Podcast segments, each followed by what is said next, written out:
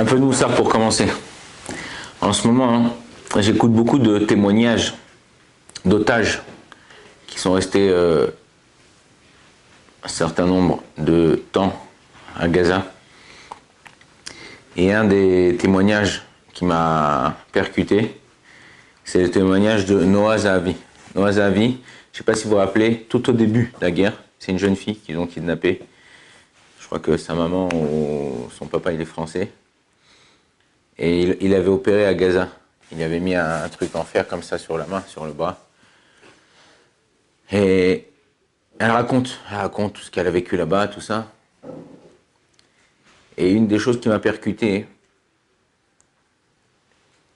ils lui ont posé la question, mais à quoi tu pensais quand tu étais là-bas? À quoi tu pensais? Qu'est-ce que, c'est quoi la chose qui t'a donné euh, de l'espoir ou qui t'a fait voir ou croire que tu allais peut-être un jour sortir Elle a dit chaque jour, mais chaque jour, je pensais à ma sortie. Comment ça allait se passer, comme quand j'allais retrouver ma mère, mon frère, ma famille. Je pensais positivement.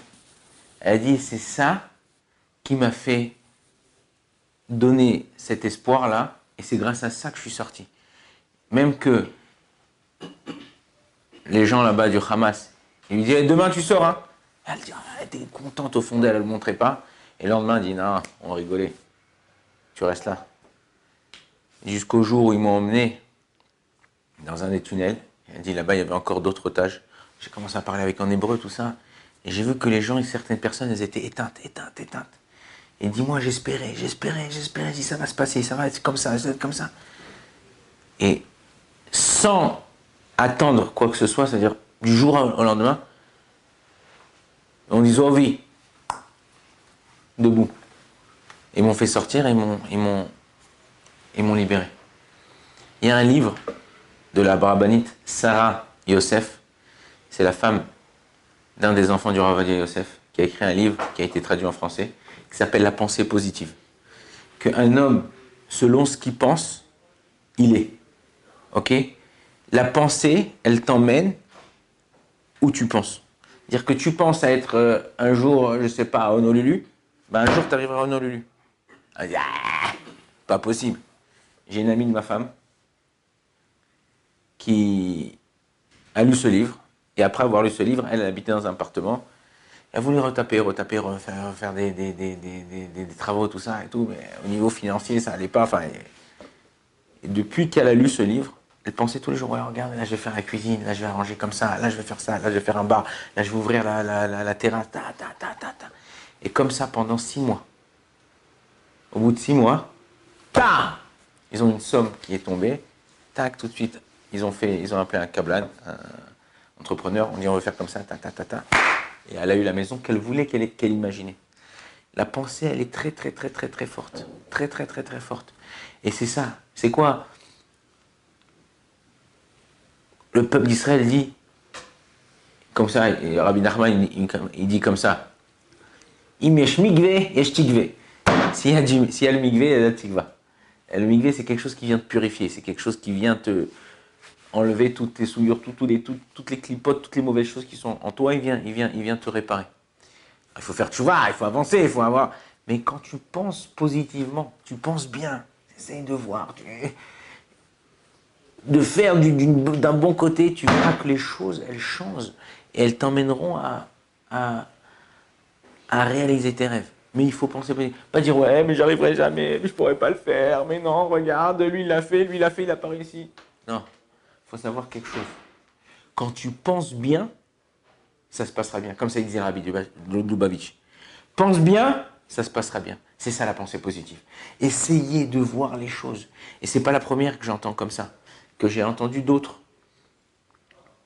Il y a une fille qui est en ce moment, c'était une chayelette, elle est en ce moment à l'hôpital Barzilai, à Ashkelon c'est une soldate, une femme, une fille soldat.